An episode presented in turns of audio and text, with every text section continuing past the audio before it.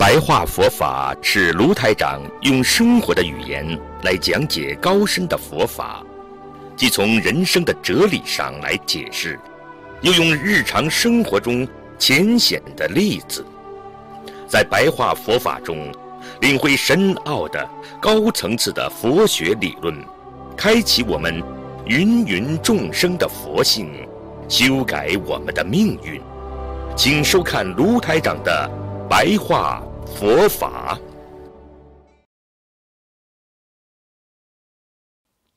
我们人碰到事情，经常就是第一句话就是常说别人不好，你怎么不好？你怎么不好？啊，诽谤他人，做什么事情总是说你不好，要让你让他，从来不知道自己去让别人的，啊，你记住了。你经常去让别人让你，时间长了，你会慢慢的偏执啊，你会我执啊，你时间长了就会退失佛心，佛心就会退失，所以慢慢时间长了，你就会不修心，不学佛啦。所以师父让你们明白，种下难以挽回的恶因，就是因为你每一时每一刻每一分都在种恶因啊！你说我怎么得罪他了？人经常会讲一句话：我怎么得罪他了？我真的不知道我为什么会得罪他，他为什么对我不好？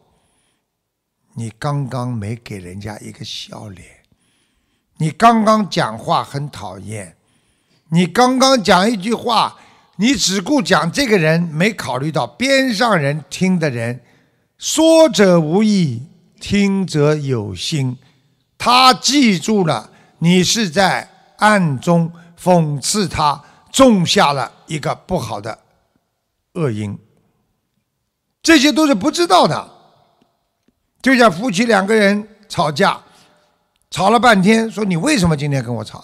谁叫你讲这句话的？我什么时候讲了？你讲了你还不认识啊？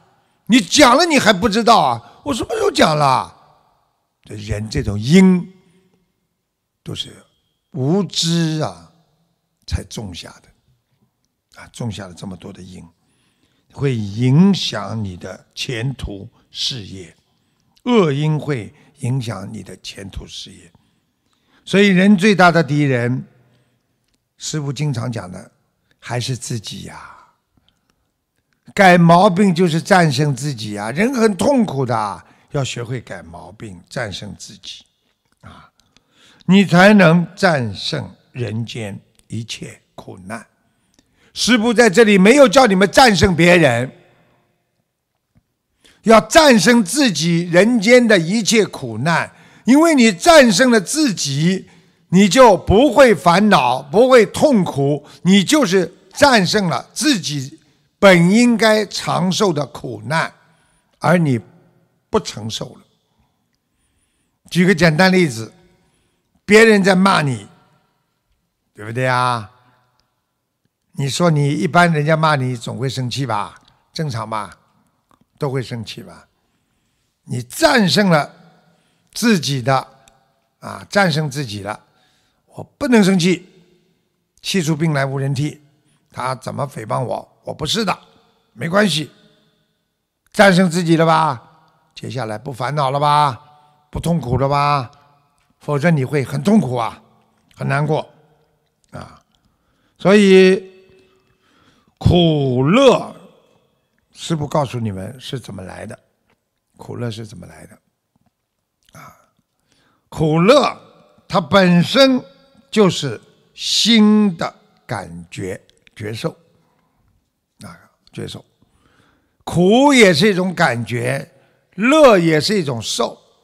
哎呀，真开心啊，哈哈哈哈一笑，感受吧。笑完了还有吗？谁会把？哎呦，刚才我笑的可开心了。有几个人笑完之后还记得的，对不对啊？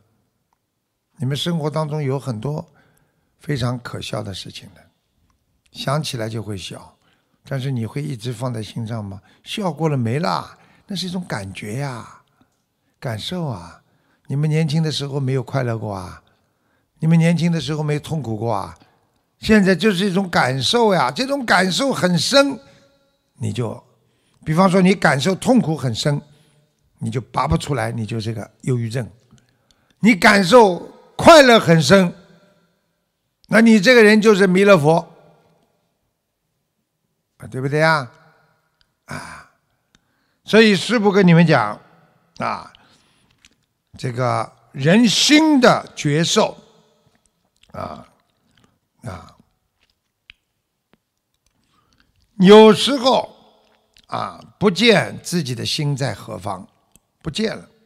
啊因为心是制造苦与乐的根源，啊，心是制造苦与乐的根源。你今天快乐也是说，我想开心，我就开心，好快乐了。我就不开心，人家说算啦，开心点吧，来来，我们出去玩玩吧，不出去，出去啦，开心点啦。我不就不开心？你们有吗？小时候有吗？现在有吗？小时候愚痴吗？现在愚蠢吗？还是换汤不换药，对不对呀？所以师傅叫你们啊，懂得啊，要看到。要感受到控制好自己啊内心的一种无形的觉受体啊无形的觉受体，一不开心了，马上觉受体就开始感应了。哎呀，不开心了，赶快改变，改变，改变，开心，开心，开心。一感觉到自己太开心了，当心，当心，当心。这人的毛病啊。不开心啊，也感受不到，骂呀，发泄呀，闷在肚子里了，就想发泄，管他呢，泼出去的水呀，往所有的人身上泼。开心的时候啊，狂欢呐，开心啊，对不对到了后来失控了，出大事了。这一切，菩萨就是叫我们。是一种无形的觉受体，因为每天在人间，我们人被无奈紧紧的束缚住了，无奈呀，有什么办法？你们告诉我，你们告诉我，现在这个天灾这么多，你说人有什么办法？无奈吧，对不对啊？啊，被寂寞深深的。绑住，你看人寂寞吗？啊，一个人在家里寂寞不啦？自己还要烧烧饭、烧烧菜，自己还要受受苦，自己还要想不通，对不对呀？聊谈话的人都没有，寂寞吧？啊，每一个现实。啊，缺种，啊，缺缺啊，啊啊，缺种是非常的残酷无望。你们看看现在的现实，让你们感觉到非常残酷吧？每一个人所经历的现实，是不是都让我们非常的觉得残酷无情吧？哎呀，怎么可能啊？哎呀！怎么这么多人呐？哎呀，怎么这么苦啊？你听到过吗？很多人苦，你听到过吗？没听到过呀。哎呀，怎么这么可怜呢？无望吧？啊，就是这样。所以人就是这么的无助。我们人来到人间走一遭，你到底想拥有什么？啊，你为何要负担？这么多呢？你要负担多么的痛苦，多么的忧伤，多么的烦恼，多么的寂寞。这就是人要负担很多，快乐在哪里，苦在哪里？等到你两腿一蹬的时候，苦又在哪里？快乐又在哪里？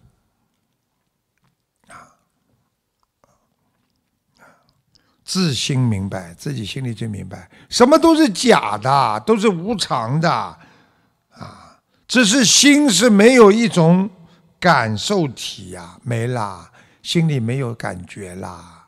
人要走的时候，心里没有一种感受体的。只有你在人间还没有走之前，已经觉悟了，你才能真正体会到似是而非的人生啊。好像活着，又好像死掉一样；好像有，又好像没有一样，啊！所以人的心很奇妙啊！你看我们人的心奇妙吗？有的时候一会儿开心了，你跟他讲话，哎，听说他不开心啊？没有啊，我刚刚跟他讲话，他很开心啊。怎么后来又不开心了？哎呦，神经哦！什么刺激呀？为什么一会儿得到，一会儿失去；一会儿得到快乐，一会儿失去了这个快乐；一会儿得到悲伤，一会儿失去悲悲伤。人就是在得到和失去当中，在选择和没有选择当中，在痛苦和快乐当中，一直在度过的这些无常的日子啊，这些无常的日子啊，所以。人意念一会儿清净，一会儿浮躁，都是外境给你们带来的啊影响。所以你看，师傅救人多难。我经常跟很多佛友啊，帮他们做思想工作，经常啊跟他们解脱谈。人应该用什么样的菩萨的智慧来解脱你心中的烦恼？谈了之后，师傅，我想明白了，真的，我开心了，我想通了，我一定听师傅的话，好好改。第二天，哎呦，我怎么变了？无常啊！讲的好好的，无常啊！对不对呀？我不是曾经讲过吗？有一对夫妻吵了好多年了，吵啊吵啊，吵到最后说去离离婚算了，不要再搞了。去吧，走，一起去。吵架吵的这离婚去吧，现在就到法院去。在农村里的法院嘛，就很近的啦。不过呢，也要走啊，又没有什么交通工具。那时候两个人就走，走到一个水塘这里，一个前面一个大水塘过不去。这老公说。我来背你过去吧。那么这这这怎么办呢？鞋子不能湿掉啊！这就背过去，一背过去之后，下过雨嘛，都是一个大水塘。刚刚背过去之后，老婆一放下来，老公，我们回去吧。我觉得你还还是蛮好的。人生就是这样，在无常的变化、变化、变化，不停的变化、变化。你们知道变化会伤自己的啊。对不对啊？我问你们啊，一会儿咸一会儿淡，那个菜尝一口太咸了，放点糖；放点哎呦太甜了，再放点盐；再放点糖，再放点盐，几次下来就变椒盐了。那人就是这样的呀，大家明白了吗？感情也是这样，心态也是这样，啊，关注着当下最重要，当下开心是真开心。当下痛苦，你是真的在痛苦啊！所以菩萨就是告诉我们，人很奇妙，一会儿浮躁，一会儿清净，都是外面的影响。啊，凡夫啊常生病，因为是外界对你的影响。你看你们经常生病，是外面对你们的影响啊！你们想想看。受别人的几句话的影响，情绪会受到很大的波动。你们想想看，外面影响对你们有多大？有的时候会牵动你们的心啊，啊，啊牵动你们心，牵动你们内心啊，那你就会产生这种一种欲望的载体。哎呀，去买呀，这个东西很好啊，很便宜啊，以后会涨价的。好了，去买了，欲望的载体来了，那你就会在这个载体当中去好好的，去去去去去，去会去争，啊，就会去去找，去会就会努力的去去发现它，那么最后呢，会让自己套住，啊，套住。好。今天呢，给大家呢，啊，看师傅跟大家讲法很快的，一个小时了，大家听得很开心吧？是开心的时候，时间过得很快。我如果叫你们啊，坐在那里静坐，你如果静不下来，你就像罚坐；静得下来，就叫禅坐，对不对啊？你们知道，你们现在就叫禅坐呀，啊，对不对呀？禅坐，坐在这里静下来，心里什么都不想。你们在听师傅刚刚一个小时的弘法当中，你们什么脑子都不想，所以时间会过得很快。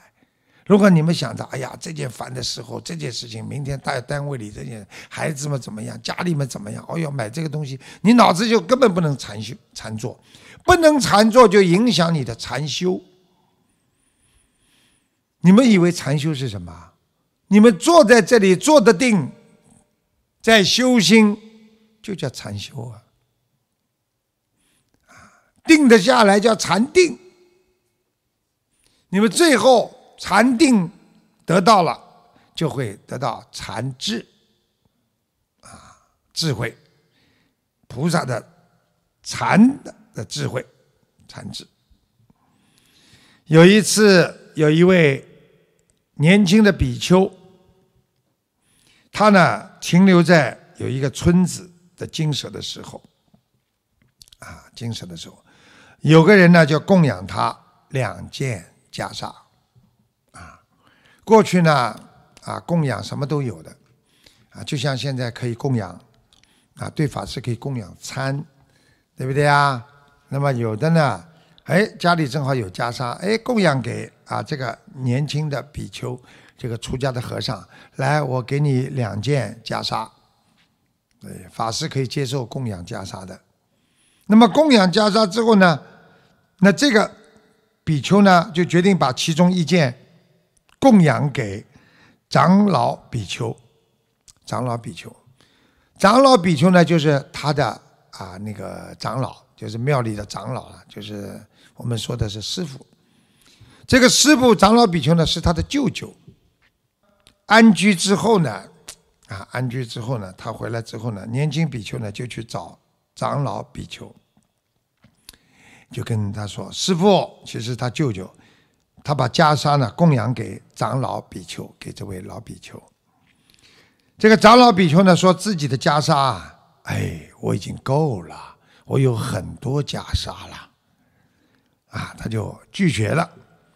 年轻比丘呢多次恳请，但是长老比丘坚决拒绝，不要了。他就说不要就不要了。年轻比丘非常的伤心，认为舅舅不接受他的袈裟是不喜欢他啊。所以你们自己知道，现在社会当中，你送给人家东西啊，人家不收。你不舒服的呀，你诚心诚意送给人家东西，人家收下来，其实对别人的一种尊敬，听得懂吗？尤其有些人，人家送你一样东西，啊，先看一看，然后，啊，不要不要不要不要，你说人家丢脸吗？如果你不要看，你就说不要啦，你什么都不要送我，那另外一个概念，看一看，哎呦，呃，不要不要不要不要，你说人家丢脸吧？人家送你什么东西都要满心欢喜，因为这是一份礼，一份心呀。你不要，人家不开心了。你看这个小比丘，他就很难受了，他就觉得舅舅不喜欢他了，啊，他甚至觉得，既然舅舅坚定的拒绝和他共享必需品，袈裟是我们必需品嘛，和尚要用的嘛。他最好，他想还俗了，你舅舅这样，我就还俗了。你不喜欢我，我跟着你干嘛？还是去过自己世俗的生活吧。啊，就不出家了。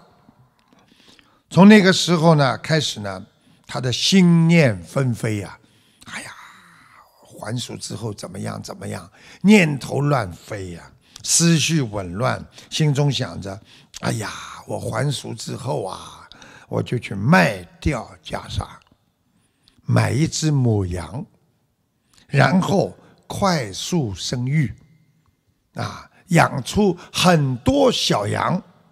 有足够的收入，啊，然后娶妻生子，他在随带啊随带这个妻小妻子和孩子搭车再回来探访他的舅舅，啊，再到庙里来再看舅舅。你看老婆孩子啊，你看我现在什么都有啊。他甚至想啊，在路上啊。他会告诉妻子，啊，说由我来照顾孩子，但是妻子呢，啊，非要叫他驾车，啊，不要管孩子的事情，但是呢，他呢坚持要照顾孩子，他就去抢孩子来照顾，结果孩子掉下了车子，被轮子碾过，啊，他非常的愤怒，拿棍子就要打他的老婆。啊，其实这个时候他都是想象了，他正好用扇子啊，在帮他舅舅啊在扇凉。由于他的胡思乱想，他就拿着这个扇子啊，啊，这个不小心啊，他就是因为像他因为在想嘛，他拿个东西打他老婆嘛，结果拿个扇子就打了他舅舅，就打了他舅舅的头了。啊，打了他舅舅的球头，那个长老比丘啊，非常有智慧。这个长老比丘，他很厉害的。这个长老比丘啊，明白这个年轻的他的侄子的心念。这个长老比丘就跟他讲了，讲什么呢？他说：“哎，你自己不能打老婆，你打我干嘛？”因为长老比丘知道他在想什么。啊这个年轻的比丘一听他的舅舅长老比丘这么厉害啊，十分惊讶，啊，马上居处不安的离开，离开，立刻就离开了金舍。但长老比丘啊，却设法带他去见了佛陀。你看那个时候佛陀在世啊，他们多么的幸运啊！这么小的一件事情，就把他带去见佛陀了，啊，这个真的真是非常幸运。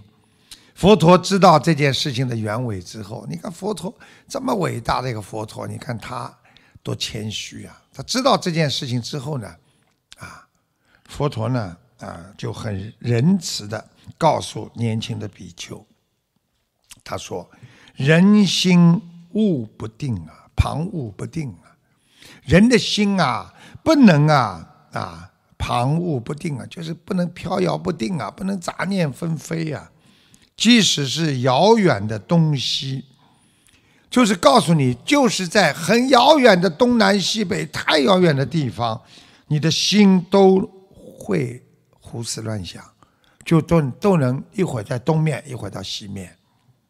你看你心会跑得多远！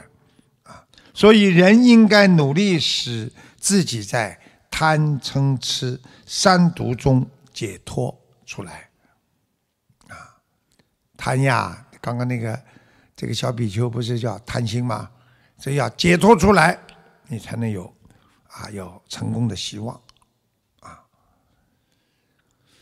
好，今天师傅呢就跟大家啊开始到这里，希望大家呢啊能够学佛精进啊，能够把自己的心安定下来啊。今天这就是要告诉大家。外面的环境再怎么变，啊，自己的心要如如不动，啊，心要定得下来，啊，你的心静才能如水，谢谢大家。